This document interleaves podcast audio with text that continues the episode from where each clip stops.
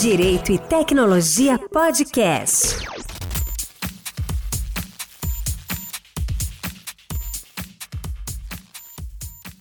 Olá pessoal, está começando mais um episódio do podcast Direito e Tecnologia. Eu sou o Cláudio Santos. Sejam muito bem-vindos e bem-vindas. É uma alegria né, gravar esse podcast. Hoje é dia 3 de dezembro, né, como eu sempre gosto de datar os episódios. Para quem acompanha o podcast nas redes sociais, talvez não tenha visto eu falar sobre isso, né? No dia de ontem, tentei subir um vídeo ontem, né, no dia 2, mas estava dando erro no, no, no, Instagram, não consegui subir. Mas para quem né, me tem lá nas redes, no, no, LinkedIn, especificamente no LinkedIn, viu eu fazendo uma postagem ontem sobre os dois anos do podcast Direito e Tecnologia, né? Ontem 2 de dezembro faz exatamente dois anos, fez exatamente dois anos que eu postei o primeiro episódio de conteúdo, né, com o tema cidades inteligentes. Então, quero aqui aproveitar esse início de episódio para agradecer todos vocês, né? É uma alegria estar dois anos, né, com 43 episódios. Aí esse agora é o 44 episódio.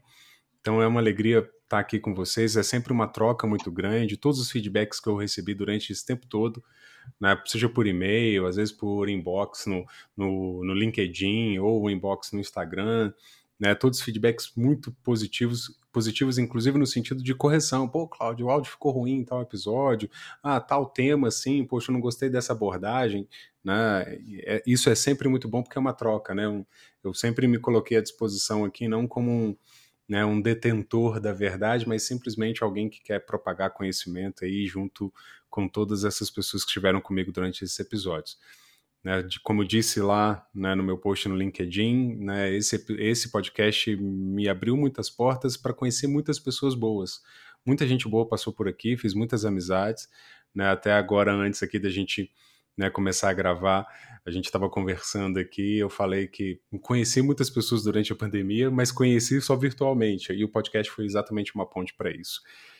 Então é isso, né? Muito obrigado pela audiência, mas vamos né, ao que interessa né, no podcast, ao episódio de hoje. Né, eu vou eu recebo um time, pessoal. Olha, pela primeira vez, pela primeira vez estou gravando com eu e mais três pessoas, né? nunca tive um episódio com tantas pessoas assim, isso é muito legal a gente vai sempre aprendendo, né? Vai sempre né, inovando em alguma coisa. E hoje, nesse episódio, nós vamos falar sobre um projeto que é um projeto que eu admiro muito desde o momento em que ele surgiu e eu tenho a felicidade de ver, ter visto o projeto surgir. Né, pelas redes sociais, justamente porque né, participo das mesmas redes né, de contato e, e, vi como a coisa foi divulgada. Né, agora a gente vai conhecer bastidor, né, de onde surgiu a ideia, essas coisas todas. E um projeto que eu já citei em outro episódio do podcast aqui para vocês. Né? Eu estou falando do Juventude Privada. E para falar sobre juventude privada, eu estou aqui hoje com o Fábio Aspes, com a Aline Facchinetti e com a Adriane Novaes, né, Adriane? Tá errado ou não? É tá isso certo, né? mesmo, né? Cláudio. Pessoal, muito bem-vindos todos vocês. Eu queria que vocês se apresentassem um pouquinho aí, né, para todo mundo, para quem ainda não conhece vocês. Quem começa ah, pela ordem alfabética, né? Vai, Adriane, certo, então. Cláudio, muito obrigada, tá? Primeiro, a gente, é, eu gostaria de agradecer aqui pela oportunidade. É, como eu já falei aí com você, eu sou fã aí do seu podcast, né? Assisto sempre é, e até acho engraçado, né? A gente está conversando com a voz que eu sempre escuto. É, mas muito obrigada, então, pelo convite. Meu nome é Adriane, é, eu sou advogada, eu sou uma das cofundadoras do projeto. Eu trabalho com privacidade e proteção de dados, né? Já, já faz aí mais de dois anos, né? E, e acho que é isso. Muito bem. Bem-vinda, viu, Adriana? Obrigada. Aline? Oi, pessoal, tudo bem? Bom, primeiro, feliz aniversário de podcast, né? Dois anos, um grande marco. É, eu, eu acho muito bacana a iniciativa. Eu ouço já há bastante tempo. É, recentemente ele até apareceu na retrospectiva do serviço de streaming que eu uso, né, para ouvir podcast, então apareceu dentre os meus mais ouvidos. Ah, que legal. É, então eu acho muito bacana agora estar tá do lado de cá. É, agora entrando um pouquinho na, em mim, né, minha apresentação, eu sou advogada, também sou uma das cofundadoras do projeto Juventude Privada. Eu trabalho com isso também fora do terceiro setor, tenho algumas certificações na área e sou super apaixonada pelo tema, né? Tanto que é por isso que eu dedico aí bastante tempo né, no projeto voluntário, que a gente vai contar um pouquinho mais para você daqui a pouco. Muito bem, bem-vinda, Aline. Fábio, Legal. Bom, primeiro eu também faço das minhas palavras as mesmas da Adriane e da Aline. É uma honra estar aqui nesse, nesse podcast. Também sou um fã né, desse projeto que também parabenizo aí os dois anos. É, sempre é, ouvi o podcast e acho super bacana né, esse modelo aí de um bate-papo. É, também sou advogado, é, eu, enfim, também atuo aí desde 2018 é, com o tema mais especificamente de privacidade e proteção de dados, também tenho, enfim, alguma certificação na área. E também estou é, super feliz aqui para contar um pouco do, do projeto, né, que a gente atua, é, muito pela paixão que a gente tem pelo tema. É, e, enfim, eu acho que é isso. Muito bem, bem-vindo, Fábio. Pessoal, é, como eu sempre gosto de fazer no, podcast, né, a gente sempre começa do início, né? Meio óbvio às vezes falar isso, né? Mas vamos para quem não ouviu falar sobre o, sobre o projeto ainda, eu queria, ô Fábio, você podia é, dizer para nós assim como surgiu, né? O que, que é o Juventude Privada e como como surgiu o projeto? Legal, com certeza. Bom, primeiro é, a iniciativa, vou contar um pouco sobre o que é, né? O Juventude Privada é um projeto socioeducativo, né? Sem fins lucrativos e que a gente busca é, compartilhar conhecimento em, em, três frentes, né? Então, cidadania digital, privacidade e proteção de dados. E aí a gente foca, né, em três públicos-alvo, né? Então, a gente tem aí o compartilhamento de conhecimento com os jovens, e aí jovens que fazem parte dos sistemas público e privado de ensino, mais focado aí para o ensino médio, e a gente também tem atuação para os responsáveis e para os educadores, né? É, e a gente, enfim, essa criação ela veio conjunta, né, entre eu, Aline e Adriane. É, a gente viu a necessidade, né, de contribuir de alguma forma com a construção de uma cultura de proteção de dados no Brasil. É, se a gente colocar em perspectiva com o que a gente tem na Europa, por exemplo, o cenário brasileiro é um pouco bastante diferente, né? A gente acabou importando um sistema de proteção de dados muito semelhante ao GDPR que tem na Europa é, mas a gente tem uma realidade é, bem distinta, né, se a gente colocar em perspectiva. E acho que o primeiro ponto é com relação ao papel que as autoridades europeias desempenham né, em relação a essa questão de construção de uma cultura de proteção de dados e privacidade. Né. É, desde o marco é, inicial ali de entrada em vigor do GDPR, a gente já tinha autoridades de proteção de dados que desempenhavam um papel muito importante, que era o papel educacional, né? Então, enfim, pela construção aí, elaboração de papers, guidelines e documentos que foram muito importantes aí na construção é, de uma cultura de proteção de dados, né? E aí, muito baseado nessa atuação das autoridades europeias e de iniciativas que já ocorriam no mundo, é, a gente é, criou né, uma, uma iniciativa que pudesse aí é, trazer é, questões em relação à proteção de dados é, e que antes não eram existentes aqui enfim, no país em relação a, ao foco é, que a gente gostaria de dar, né, que seria um foco fora do mundo corporativo.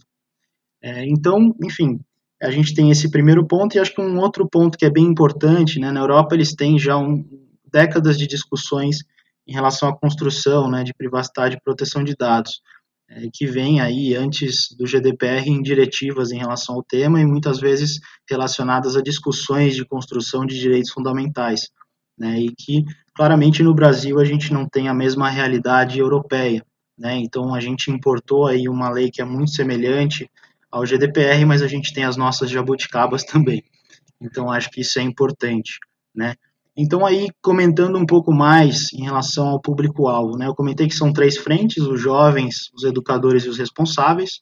É, ó, claramente, a gente foi impactado né, pela pandemia, a gente foi impossibilitado de realizar a nossa frente de conscientização em escolas é, públicas ou privadas de forma presencial, claramente por conta aí da pandemia, mas a gente tem aí estruturado planos de aula que, a gente pretende lançar em breve, né, que são planos de aula online, é, e claramente quando a gente tiver aí o término da pandemia, a gente pretende ter também uma atuação presencial. Mas também a gente tem publicado cartilhas e documentos é, que são voltados também para os temas do projeto, né, cidadania digital, privacidade e proteção de dados.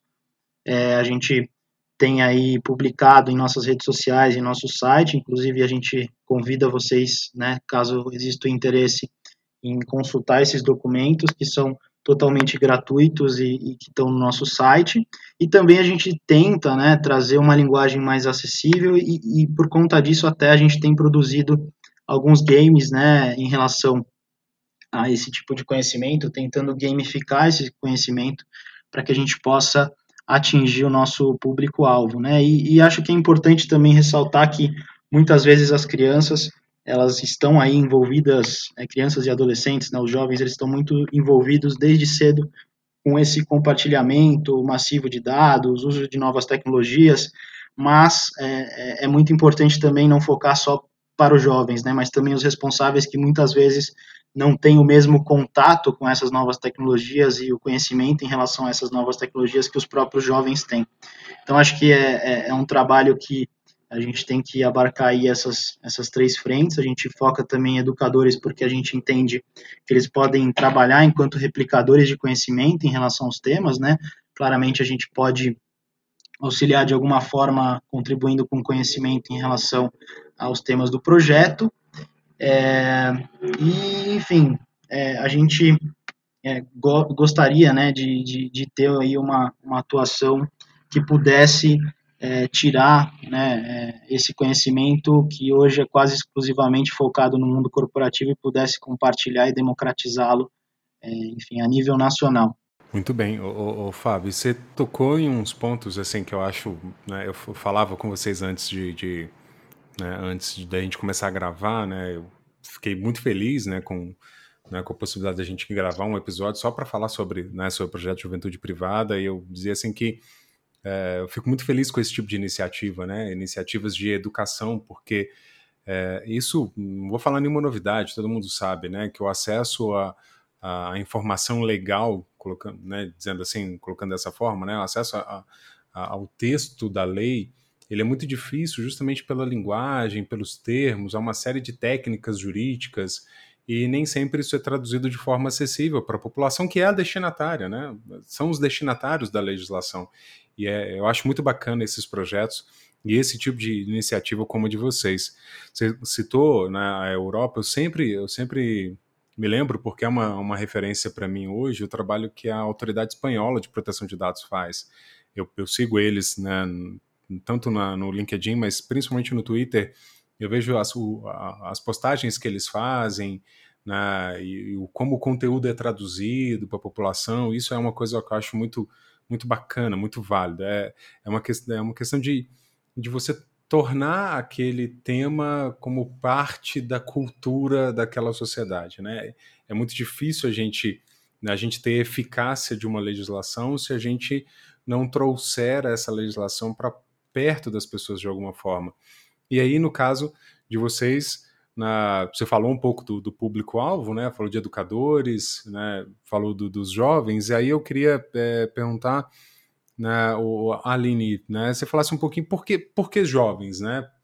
Por que essa iniciativa pensada, né, esse direcionamento para os jovens? Perfeito, Cláudio. É, a gente sempre conversou, né, com todo o nosso grupo, que não é só a gente, a gente tem aí, o pessoal vai comentar um pouquinho depois, a gente tem uma diretoria, tem muitos voluntários, então a gente não está sozinho, né, nessa, nessa iniciativa, e é muito bacana a gente atuar sempre em conjunto.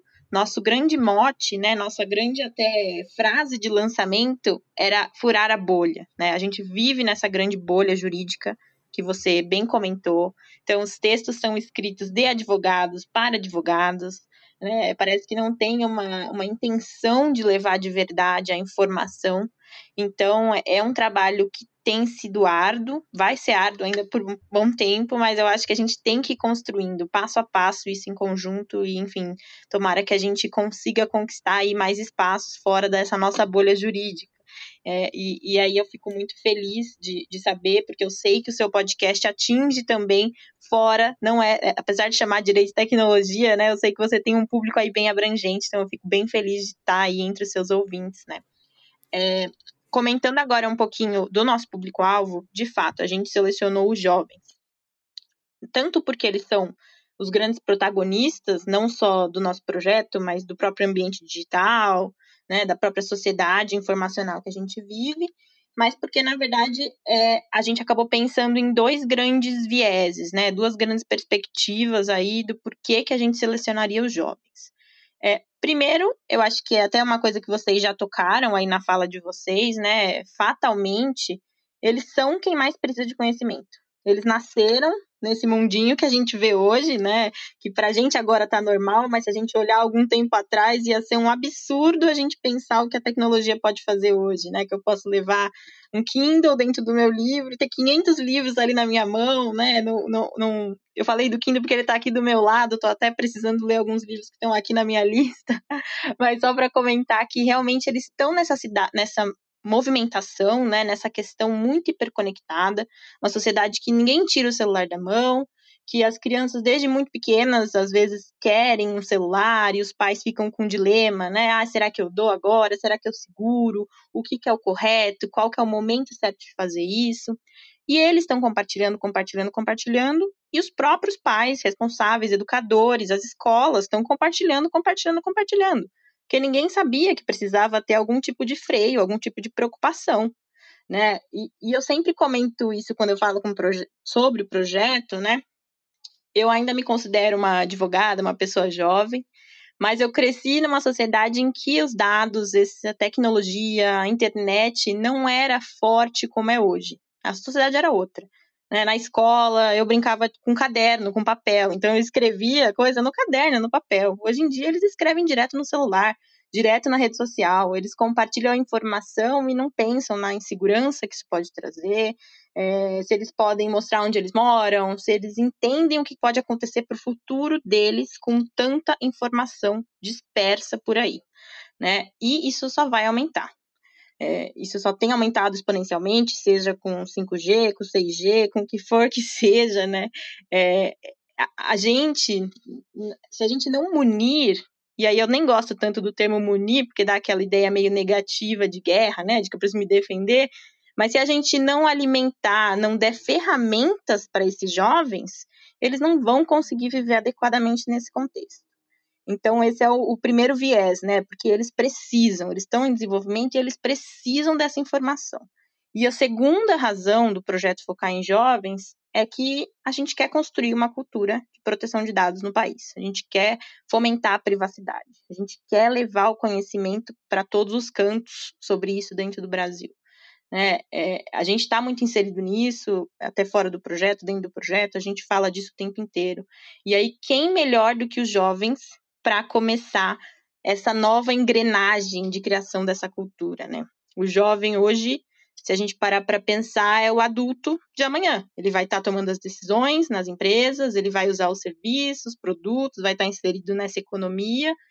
E aí, se a gente parar um pouquinho para imaginar, né, o mundo daqui 10 anos, 5 anos, o jovem ele pode ser esse grande propulsor. Ele pode pegar essa, essa engrenagem e daqui a pouco ensinar a próxima geração, né? Os filhos dele vão crescer pensando nisso com uma forma mais enraizada, com essa mentalidade, e é assim que a gente pretende apoiar nessa criação dessa cultura.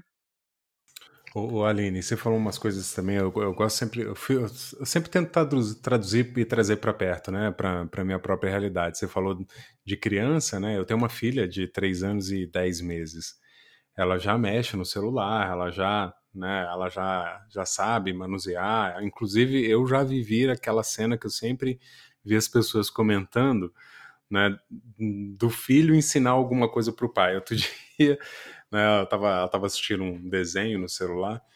E aí a tela estava muito escura. Eu falei, nossa, filha, dá aqui, eu preciso clarear essa tela. E eu não achava onde é que clareava. Ela simplesmente bateu o dedinho e clareou a tela sozinha. Ou seja, não precisava ensinar, ela me ensinou aquilo seja, isso, isso para eles, né, para essas crianças, elas são os verdadeiros nativos digitais, né? E aí eu me preocupo, eu lembro que fazendo dois anos, né, do, do podcast, aí eu fico lembrando de episódios antigos, mas eu lembro que muito tempo atrás eu fiz um episódio para falar sobre é, sharing e oversharing, né?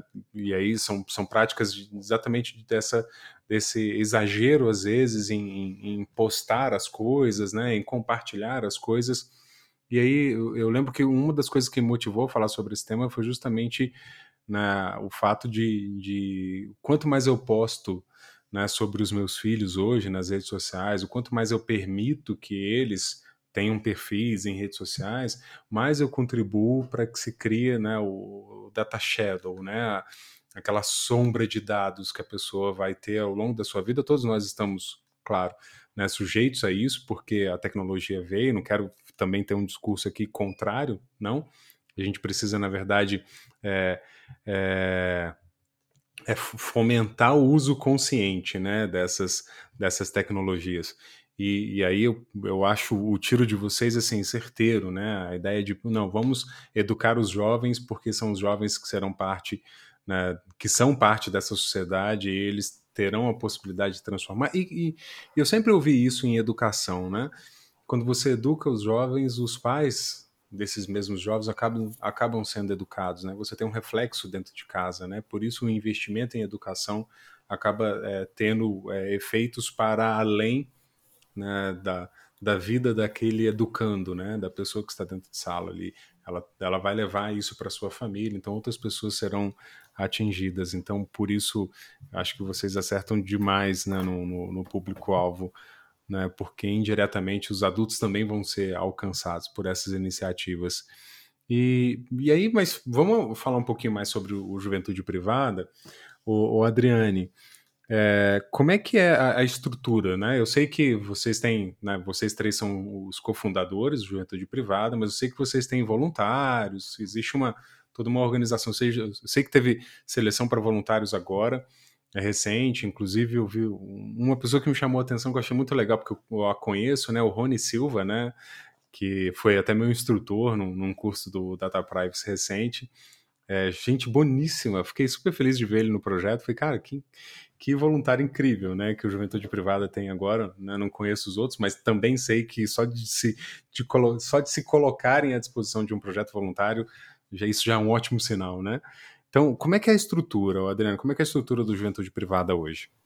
Oi, Cláudio. É, bom, então, a gente, na verdade, tem uma estrutura que é basicamente todo mundo é voluntário, né? Eu gosto de falar isso porque é, a gente tem nós três de cofundadores, né? Então, eu, Aline e Fábio de cofundadores. É, a gente tem também o, o, Fernando, que é uma pessoa que faz parte aí da diretoria é, estratégica. E também a gente tem o, o, Alan, o Alan, que também faz parte da, dessa diretoria, né? A gente tem também, agora a gente conta com 25 voluntários, depois dessa última seleção que a gente fez. É, e, e, acho que também é importante dizer isso, assim, né? Que a gente se vê todo mundo como voluntário, porque é justamente isso. Ninguém está ganhando nada para estar tá aqui, a gente tem os nossos trabalhos é, paralelos, então a gente, a gente é todo mundo voluntário, sim. E basicamente a gente se estrutura dessa forma, tá? Então a, a ideia é que todo mundo faça de tudo um pouco. Então, todos esses materiais, por exemplo, que a gente vai fazer, né, tanto para os jovens como educadores, para os responsáveis também, é, que a gente quer fazer, cada um a gente, a gente tem dividido para cada um atuar em uma frente né, específica. Então, para os jovens, a gente pensa em fazer algumas aulas, palestras nas escolas, é, atividades práticas interativas né, né, com, com esses jovens, é, disponibilização de materiais também no website. Com os educadores, a gente tem a ideia aí também de disponibilizar esses materiais no, no nosso site, no nosso é, YouTube também, que a gente pretende aí fazer no futuro. É, Para os responsáveis, a gente também tem a ideia de, de fazer a criação aí de algumas ferramentas educacionais para fazer esses exercícios práticos, né, e ajudar os responsáveis aí na, na educação é, e conscientização dos jovens sobre esse tema. Então, a gente tem aí diversas frentes que quer atuar e, e a gente está estruturado basicamente dessa forma. Eu, eu, fiquei, eu fiquei me recordando de um, de um projeto que eu participei, eu já comentei sobre ele aqui no, no podcast outras vezes. Que eu fui numa. Acho que se não me engano, eu falava isso com a Cris Deluca até.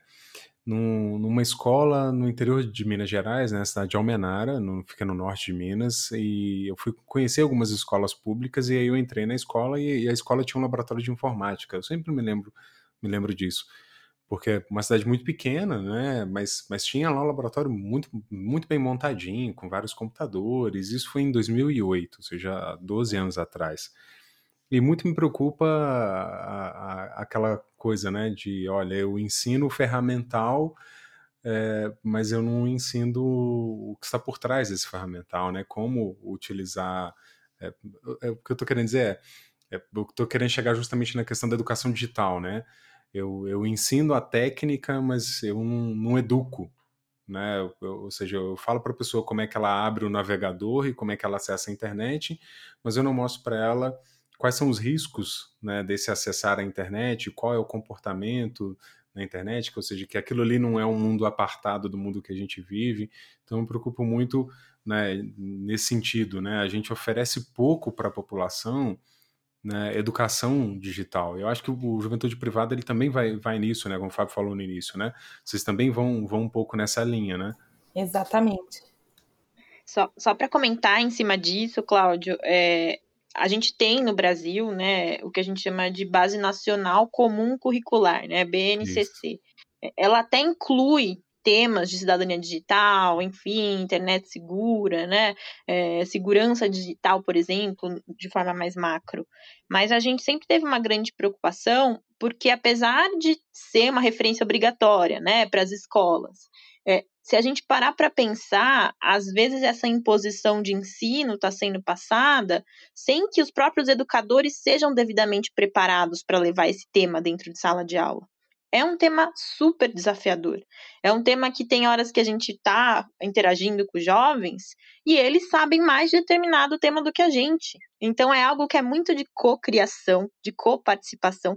Por isso a gente gosta muito, né, de, de pensar sempre quando a gente produz material, quando a gente produz, enfim, as aulas, é, de algo realmente em que eles são os protagonistas, né? Eu gosto muito sempre de falar de protagonismo dos jovens aqui, porque é, é, é o input deles, é os comentários deles que vão criando toda a estrutura e a aula, e eu acho que isso que fica muito bacana e deixa nosso projeto e tudo que a gente tem feito sempre atualizado, porque eles que vão alimentando isso e ensinando a gente também.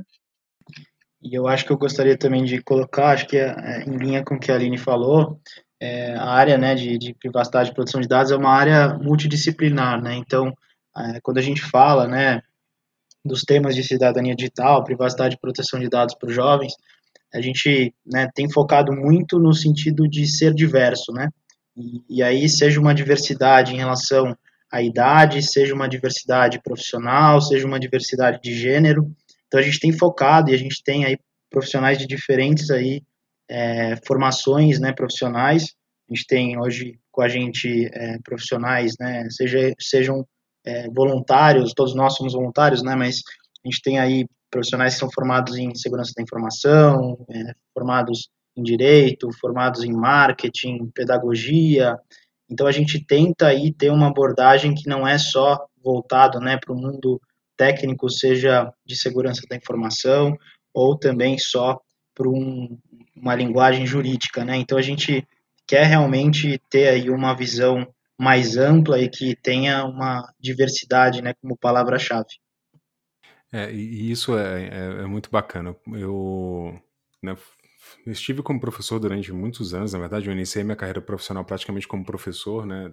Fiquei durante muitos anos dando aula e, e, e nos últimos meses, nos últimos semestres, na, na verdade no últimos, nos últimos dois anos, eu tenho visto um, um movimento muito grande do uso de metodologias ativas, justamente para fazer o que a Aline colocou, né? O que a Aline falou. Você precisa colocar o jovem, você precisa colocar o estudante né, como centro, né?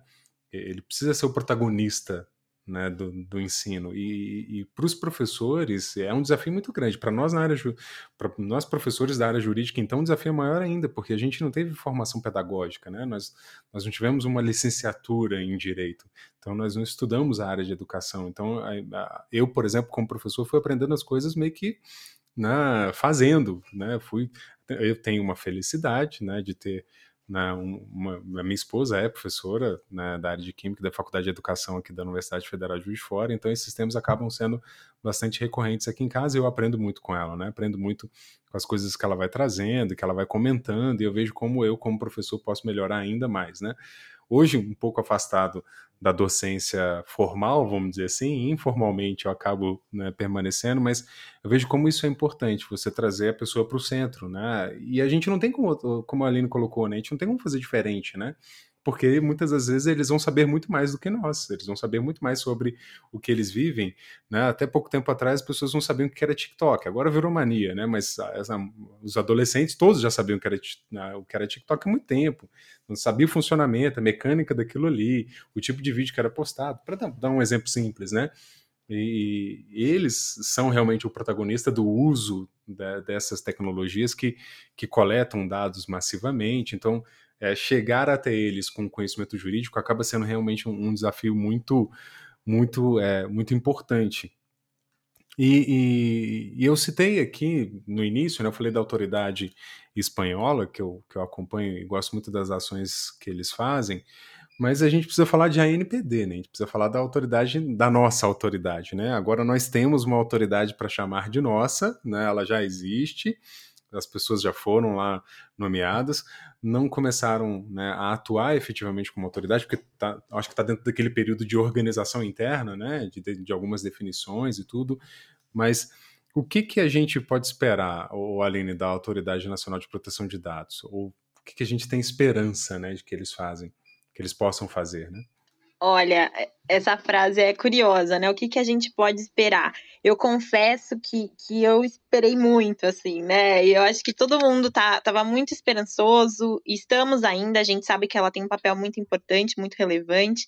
Tem nomes é, lá dentro que com certeza vão, vão fazer uma grande transformação, vão conseguir estruturar isso da melhor forma possível, né? É, mas um dos nossos lemas internos era, bom, a gente tem que parar um pouco de esperar, vamos pôr a mão na massa, vamos fazer acontecer. Porque a gente sabe que aqui no Brasil a autoridade demorou um pouquinho, né, para conseguir, é, enfim, ser estruturada. A gente está ainda num período é, em que a lei está em vigor e que realmente ela não está em pleno funcionamento. Mas continuo esperançosa nesse viés, mas a questão é que a gente entende que é realmente importante é, que a gente faça acontecer, como sociedade, né? Tem uma frase que até uma das voluntárias do projeto, uma das novas voluntárias, ela chama Ana Carolina, é, ela me relembrou recentemente do Manuel Castells, que ele fala que a gente não tem que ficar criticando na internet, temos que fazer o movimento ser visível, né? É, e aí eu espero bastante, mas aí eu acho que a gente precisa juntos, e é isso que você faz também, né? Deixar de esperar através desse podcast. É colocar a mão na massa, por é, discussão em andamento, fazer tudo isso acontecer de fato. Porém, né, é, se a gente parar para pensar aqui, a gente sempre olhou muito para a experiência é, do exterior, como o Fábio comentou no comecinho, né? É, tem grandes projetos lá fora de conscientização para a população, de conscientização para crianças, para adolescentes. Então a gente gosta muito de aprender com os aprendizados deles, né? Apesar de termos uma uma circunstância diferente no Brasil, a verdade é que a gente vive num mundo globalizado e que muitos problemas que eles enfrentam lá, a gente enfrenta aqui também. Né? É, eu tive uma possibilidade de trabalhar alguns meses fora do país, né, é, em 2018, e aí eu consegui me debruçar bastante, por exemplo, no que a ICO, que é a autoridade do Reino Unido, faz por lá. E aí eu consegui tirar aquela desmistificação que eu tinha da minha cabeça, e eu tinha isso muito forte, de que a autoridade era o órgão fiscalizador, né? E aí hoje eu, eu olho para ela sem a fiscalização. Claro que ela vai fiscalizar, mas para mim isso é um dos últimos itens, né? Ela realmente, para mim, vai é, ter que disseminar esse conhecimento, esclarecer questões, dar um direcionamento para a gente, para a sociedade, até para quem está dentro da bolha e principalmente fora da nossa bolha. É, e isso é um tema super forte, se a gente olhar para, para ler um pouquinho a, a, legislação, lá no artigo que fala da NPD, não lembro exatamente o, o número aqui, mas a todo momento é mencionado né, a disseminação. Eu sei que o chapéu, por exemplo, é, de disseminação para a sociedade ficou bastante com o conselho. Tem nomes lá de pessoas que eu sou fã, como o Fabrício da Mota Alves, né? É, e com certeza ele vai atuar fortemente, não tenho dúvida. É, recentemente a gente teve o decreto da NPD, mas é, eu sinto que faltou um pouquinho mais o viés educativo, me preocupa um pouco é, o fato de terem poucas pouco tempo para eles trabalharem, né? É, eu sei que eles vão dar o melhor, mas ali o decreto estabelece poucas reuniões anuais, o que me preocupou um pouco, porque o trabalho de conscientização vai ser muito extenso, né?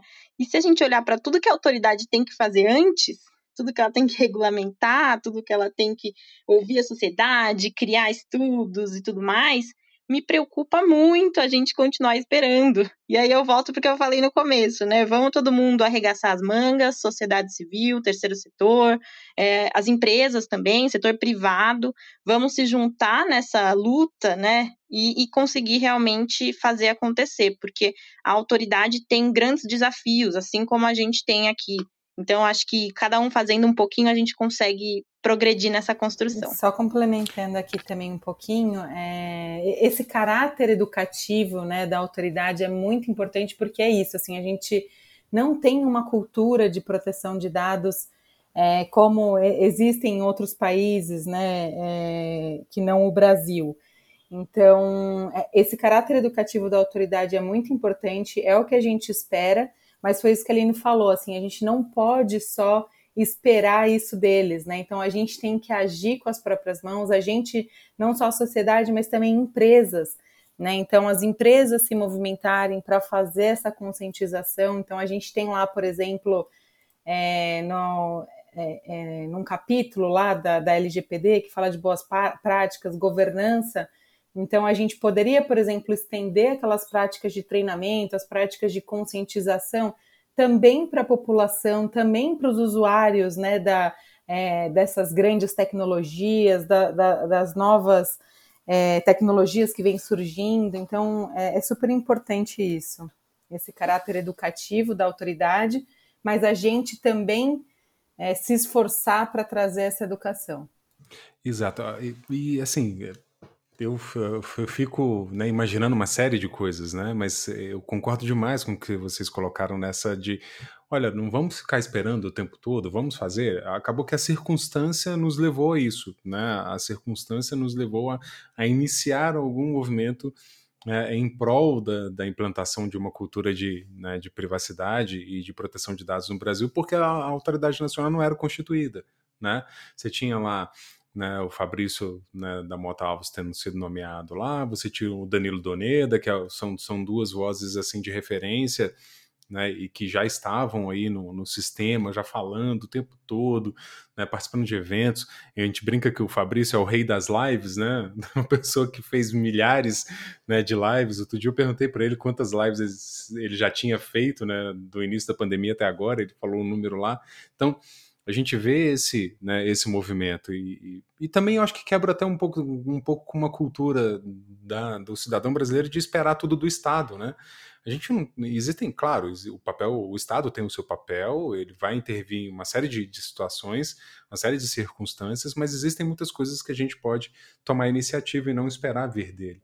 Então, na verdade, qualquer iniciativa de, de voltando para o nosso tema, né? Qualquer iniciativa que propõe é, a implantação de uma cultura de proteção de dados, de preservação da privacidade, de cidadania digital, ela não entra em conflito com iniciativas governamentais da Autoridade Nacional de Proteção de Dados ou de quem quer que seja. Muito pelo contrário, ela se soma, né? elas vão se somar. E como a Adriana colocou bem, a iniciativa privada também, vamos entrar também nessa, vamos né, também contribuir de alguma forma para que essa cultura realmente se estabeleça. A gente é, tem uma, tem uma coisa que, que a Aline falou que, que me despertou algo aqui, né? Essa visão que ela tinha, né, lá do, do ICO, né, como uma entidade fiscalizadora, e aí começar a enxergá-la como um papel muito mais educador, é o que eu vejo das autoridades hoje que eu, que eu acompanho o trabalho, né, autoridade né, italiana, autoridade espanhola, eu não vejo eles tanto pelo menos nas ações rotineiras, naquilo que eles divulgam, vejo muito mais material educativo sendo divulgado do que as sanções que eles aplicam, essas coisas. Ou seja, desmistificou um pouco essa cara de agente fiscalizador, né? E, e no Brasil a gente acabou que. Eu lembro direitinho quando teve né, aquela reviravolta né, e, e para a LGPD entrar em vigor logo o Jornal Nacional né, vai lá noticiar e faz né, as seguintes comparações, né? A LGPD é uma espécie de código de defesa do consumidor. A NPD é como se fosse o PROCON da proteção de dados. Só que, na verdade, quando a Aline falou, eu fiquei me recordando disso. A associação que às vezes as pessoas fazem da, da NPD com o PROCON é de que ah, é um lugar para reclamar. Porque infelizmente, inclusive é uma visão deturpada que você tem do Procon também. O Procon deveria ter um papel mais educativo também. E, na verdade, ele tem esse papel educativo, mas as pessoas só lembram dele quando precisam reclamar de algo. Quando você faz essa associação, você acaba remetendo a memória da pessoa para essa mesma. Ah, então o NPD é o lugar que eu reclamo. Né? Ou seja, reforça o sentido, o papel de, de de agente fiscalizador, né? E aí a gente entra num, num, outro ponto, né? Sem querer me alongar demais, mas o papel da mídia, né? A gente não, não tinha nem colocado aqui para a gente poder falar um pouquinho sobre isso, mas o papel da mídia de massa, né? Como eles vão intervir, porque a gente sabe que o alcance da mídia de massa no Brasil hoje ainda é muito grande, por mais que é, a internet, né, as redes sociais tenham uma penetração muito grande no Brasil, mas uma, uma, faixa da população ainda se informa muito pela televisão, pela, pela grande mídia, né? E, eles também teriam, eles seriam bons parceiros, vamos dizer assim, né? Eles seriam bons parceiros nesse processo, tudo que a gente está de, de educação. E eu vejo um pouco isso, apesar de não gostar da comparação, mas eu vejo um pouco como eles contribuíram na própria é, defesa do consumidor. Talvez não da maneira que se esperava, né? mas as pessoas acabam, toda semana tem algum jornal na televisão, por exemplo, falando sobre direito do consumidor. Então, eh, eu acho que eles também entrariam nessa parceria né, de implementação de cultura. Aí a gente vai ter que esperar para ver como eles vão como eles vão, vão atuar nesse sentido, né? E aí acabei falando. É. Oi, pode falar. Não, é que eu, eu, lembrei de um evento que eu participei com a Remi, do LGPD Acadêmico. É, e aí ela comentou, estava falando desse paralelo, né, CDC e o jeito como é trazida a informação às vezes para a sociedade. E aí ela brincou que daqui a pouco vai ter o Celso Russomano da LGPD, né, que vai nas empresas lá, cadê a política de privacidade? Com quem que você está compartilhando? E, enfim, a gente brincou, mas a verdade é que querendo ou não até ele, né, tá disseminando conhecimento do, é. de um jeito ou de outro. É, então, realmente, eu acho que, que cabe aí a mídia e talvez a gente, furando a bolha e levando para outros públicos, todo mundo levando a informação de forma leve, é, a gente consiga alcançar essa mídia com a informação que a gente quer, que é uma informação precisa, assertiva, que não fala de multa, né? Exato, exato. E, e aí, pensando nisso, então, a gente pode falar sobre objetivos e parcerias do Juventude Privada, né? O que, que vocês estão pensando agora para frente, ô, ô, Fábio? Vocês provavelmente, claro, outro dia até, né, eu, eu chamei o Fábio no, no, no, WhatsApp, né, a gente conversou um pouquinho, falei para ele sobre ah, parcerias com instituições de ensino e tudo, né, e aí falou assim, não, a gente já está já tá pensando em alguma coisa, então eu queria, né, Fábio, vocês falassem um pouquinho sobre isso, né, objetivos do projeto né, daqui para frente, parcerias, enfim, o que, que vocês estão pensando? Legal, bacana, Cláudio. É, primeiro eu queria começar falando um pouco também, enfim, agradecendo os nossos diretores também do projeto. É, a gente tem o diretor acadêmico do projeto, que é o Alan Tomás, e tem também o, o nosso diretor estratégico, Fernando Bolso, né, e, e a gente tem hoje todos os, os nossos voluntários também. É, a gente conta né, com, com algumas é, frentes de apoio hoje no projeto, né, é, para falar um pouco antes desses apoios, antes dos nossos objetivos. É, a gente conta aí com alguns apoiadores honorários, né, então é, eles normalmente né, são aí referências para a gente, nós somos muito fãs né, desses, desses profissionais que hoje estão conosco e que nos auxiliam tanto sob o ponto de vista acadêmico e também para trazer aí uma credibilidade em relação à, nossa iniciativa, né, que é totalmente independente, sem fins lucrativos. A gente conta hoje, né, com a Chiara Tefé, o Marcelo Leonardi, Bruno Bioni e o Renato Leite Monteiro, né, que são hoje nossos apoiadores honorários e que nos, nos ajudam muito aí em relação a nossas iniciativas do projeto. A gente também conta aí, né, com alguns apoiadores em que a gente realiza é, diversas parcerias, né, seja em relação à elaboração é, de materiais, é realização de eventos em relação aos assuntos do projeto. Então, hoje a gente conta aí, né, com o LGPD acadêmico, que é, enfim, uma das referências né, em, compartilhamento de conhecimento em relação à privacidade e proteção de dados hoje no Brasil, e uma das instituições pioneiras, né, enfim, nessa, nessa frente. A gente tem aí também apoio da Comissão de Proteção de Dados e Privacidade da OAB do Rio, também é, enfim, uma das referências é, em relação ao assunto. A gente conta com a Reinvent Legal, o Upload Escola de Tecnologia, Comissão de Direito Digital Compliance de Mogi das Cruzes também. É, e a gente tem, né, é, como a, a, gente comentou, é, essa dificuldade inicial em relação à estruturação de planos de aula presencial, né? Hoje a gente tem aí conversado é, nessa frente de conscientização com algumas instituições de ensino e, e, realmente a gente tem aí um cenário que é, é mais é, complicado em relação a como que a gente vai é, trabalhar né, o ano que vem. A gente tem uma, uma grande incerteza de quando a gente vai conseguir é, iniciar esses trabalhos presencialmente, mas, paralelamente, a gente tem desenvolvido aí parcerias é, educacionais e que é, com certeza renderão frutos, seja presencialmente, seja pela é, é, via online, né?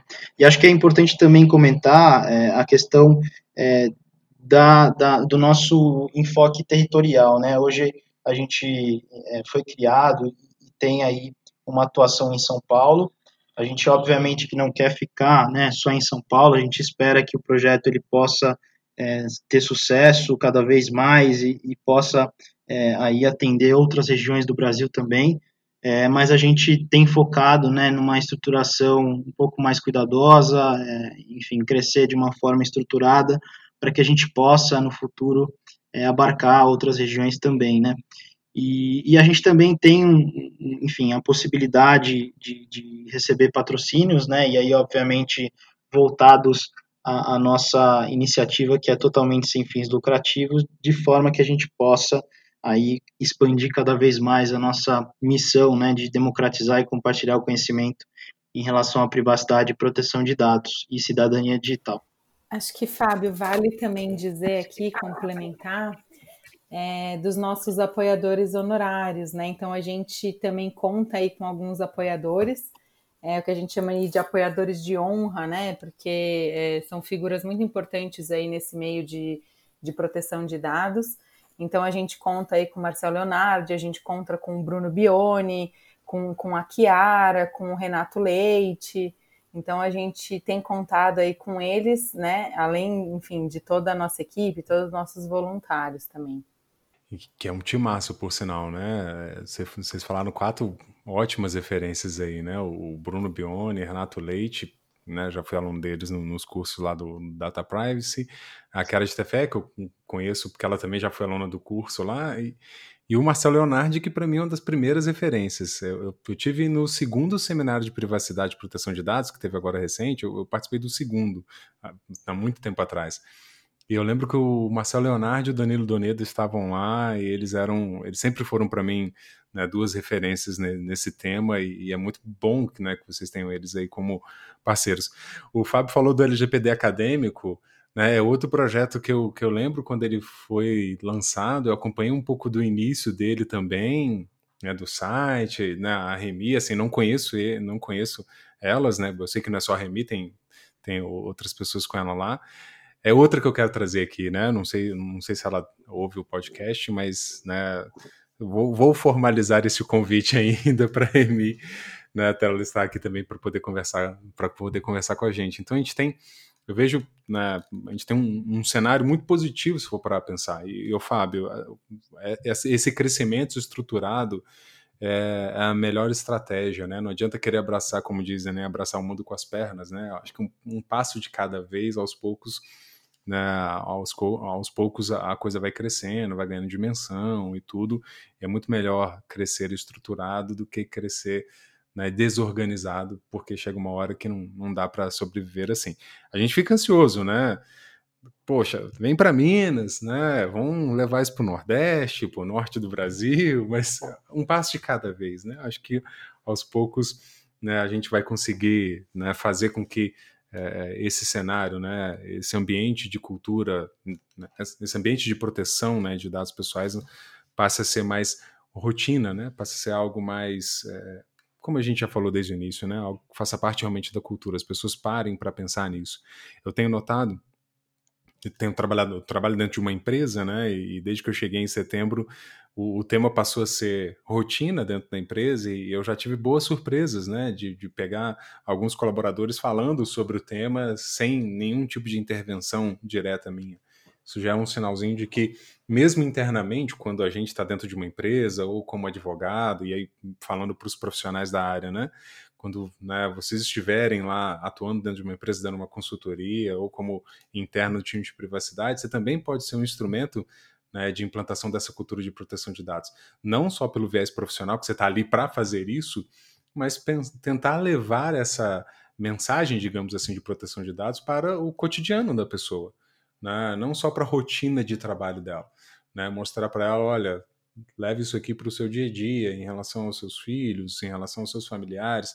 Então, é, é, né, o que a gente conversou aqui, né? Acho que cada um fazendo um pouquinho, a gente vai conseguir né, fazer, é, atingir esse objetivo né, de implementação da, da cultura de proteção de dados no Brasil, auxiliando a própria autoridade, como a gente falou, ou seja, temos bons desafios, mas temos bons parceiros, né? Isso é, isso, é, isso dá segurança para a gente poder né, seguir adiante e enfrentar os desafios todos que a gente tem né, pela frente. Bom, a gente já está chegando ao final né, do, do, episódio, né, uma conversa muito agradável, né, todos nós aqui. Eu não sei se vocês querem acrescentar mais alguma coisa, fiquem à vontade aí né, para comentar, né, acrescentar algo, enfim, trazer mais, mais alguma coisa que a gente, né, porventura, não, não tenha abordado aqui ainda. É, só vou comentar nesse ponto que você falou, dentro da empresa, de você ter presenciado que isso virou uma transformação, que você está sendo um agente de transformação e transformando novas pessoas. Eu acho muito bacana essa abordagem, né, de trazer para a vida pessoal, levar para a pessoa fora do mundo corporativo. As próprias empresas tinham que se debruçar mais nesse viés. É, eu gosto muito de dar, dentro, eu também trabalho dentro de uma empresa, né? Então eu gosto muito de falar, ah, é, privacidade na escola, eu falo focada nos filhos, gosto de falar muito em questões do dia a dia, da vida, esquece dentro da empresa.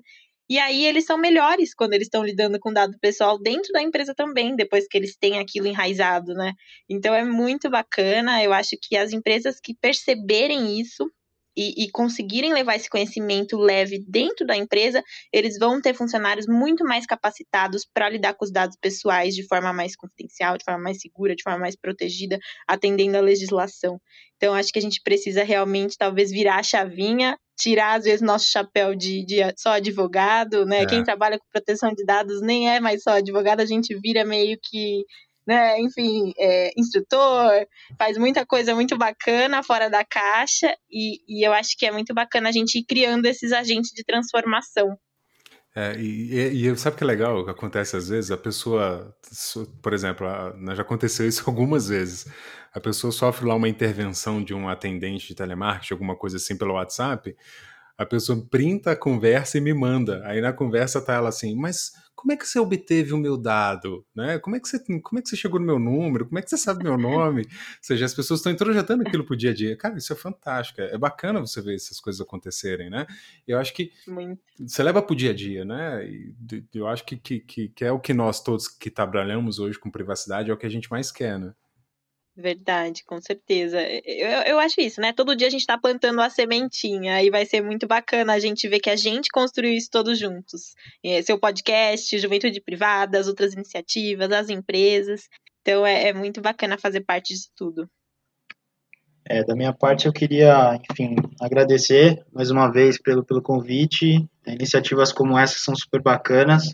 É, como a Aline falou, né? A gente tenta aí plantar sementinhas e de alguma forma construir, né, juntos é, iniciativas que possam fazer a diferença, né? É, e acho que inclusive é, é, bem importante essa construção, né, de uma cultura de proteção de dados, não só para resguardar os titulares, mas se você pensar também nas empresas que realmente é, encaram isso como algo sério, é, é interessante também que, enfim, os titulares de dados, né, é, saibam e realmente é, é, saibam essa importância que a privacidade e proteção de dados tem, né? Porque aí elas vão ter a possibilidade de futuramente, é, enfim, escolher aquela, aquelas empresas que realmente é, respeitam, né, esse, esse assunto e com certeza para as próprias empresas isso vai ser um, um, potencial competitivo, né? Então é muito bacana ver, enfim, que é, mudou muito, né, da gente que trabalha desde o início ali é, de 2018 é, e das discussões que vieram por conta do, do GDPR, é realmente é bem interessante ver o quanto a gente evoluiu e, e vem evoluindo, né? Acho que todo mundo está aprendendo, né? Todos nós somos aprendizes aí dessa área e, enfim, é, só tenho a agradecer a oportunidade e, e enfim, essa, essa, esse, esse tempo aqui que a gente teve para comentar é, em relação à nossa iniciativa. Então, e eu para finalizar é, também queria dizer que a, a conscientização né, é essencial para evitar que essas crianças, esses adolescentes, eles fiquem expostos a esses riscos, ou pelo menos minimizar essa possibilidade né, desses danos se, se materializarem. Então, assim, esse conjunto unificado de, é, de, desse material didático que a gente pretende trazer, essa abordagem prática, interativa, é um conteúdo educacional aí que, que contribua para esses adolescentes, para eles moldarem as, as atitudes, né? É, perante essas, essas tecnologias, perante as suas redes, perante o seu dia a dia, né, do que você faz com os seus dados, do que, que você expõe sobre a sua vida, é, para que essas atitudes dessas pessoas sejam mais informadas, mais responsáveis, é justamente a, a, a proposta do nosso projeto e pode ajudar nessa, nessa conscientização. Então, queria agradecer muito pela oportunidade, é, Cláudia, que você está dando aí para a gente da, de falar um pouco aqui do nosso projeto. Muito obrigada. Do meu lado, eu também agradeço. Convido a todos a conhecerem nossas redes, é, aplicarem para voluntariado. Todo mundo pode aplicar, desde estudantes, todo mundo. Agradecer o Cláudio, agradecer o podcast e já me convidar para o aniversário de três anos Opa. aí do podcast, para contar os resultados do ano. Exato. Assim, até, Aline, você falou uma coisa que eu já ia pedir mesmo. Vocês né, falarem como, como as pessoas né, podem conhecer o Juventude Privada, né? Rede social, site, enfim. Como é que as pessoas têm acesso ao material que vocês comentaram aqui? Perfeito. A gente é, atua é, nas redes Facebook, é, LinkedIn e Instagram. No Instagram a gente tem maior atividade, né? Nossa rede principal.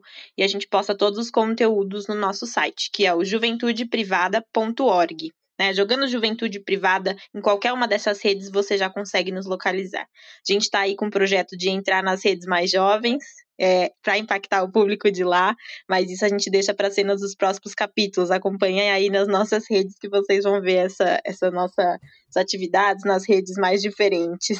Muito bom, muito bom. Pessoal, agradecer demais a Adriane, a Aline, Fábio, foi muito bom conversar com vocês aqui. Eu acabei conhecendo um pouquinho mais sobre esse projeto que eu já admirava, como eu disse no início, né? Desde, desde quando vocês começaram, né? Fiquei encantado com a proposta e agora mais ainda por conhecer né, mais detalhes né, de tudo que vocês fazem, dos projetos, de como vocês têm se organizado e quais serão um pouco dos próximos passos. E é isso, pessoal. Né, estamos aqui encerrando mais um episódio do podcast Direito e Tecnologia né? Muito feliz, muito grato né, por esses dois anos. E Aline, não tenha dúvida, né, no terceiro ano voltaremos a falar, talvez num cenário já pós-pandêmico, se Deus quiser, todo mundo já vacinado, quer dizer, todo mundo não sei, né? Enfim, mas que uma boa parte da população esteja realmente já né, com saúde, vivendo né, essa realidade nova que se apresentou para nós. Mais uma vez, muito obrigado pela presença de vocês e pessoal, Grande abraço e até o próximo episódio.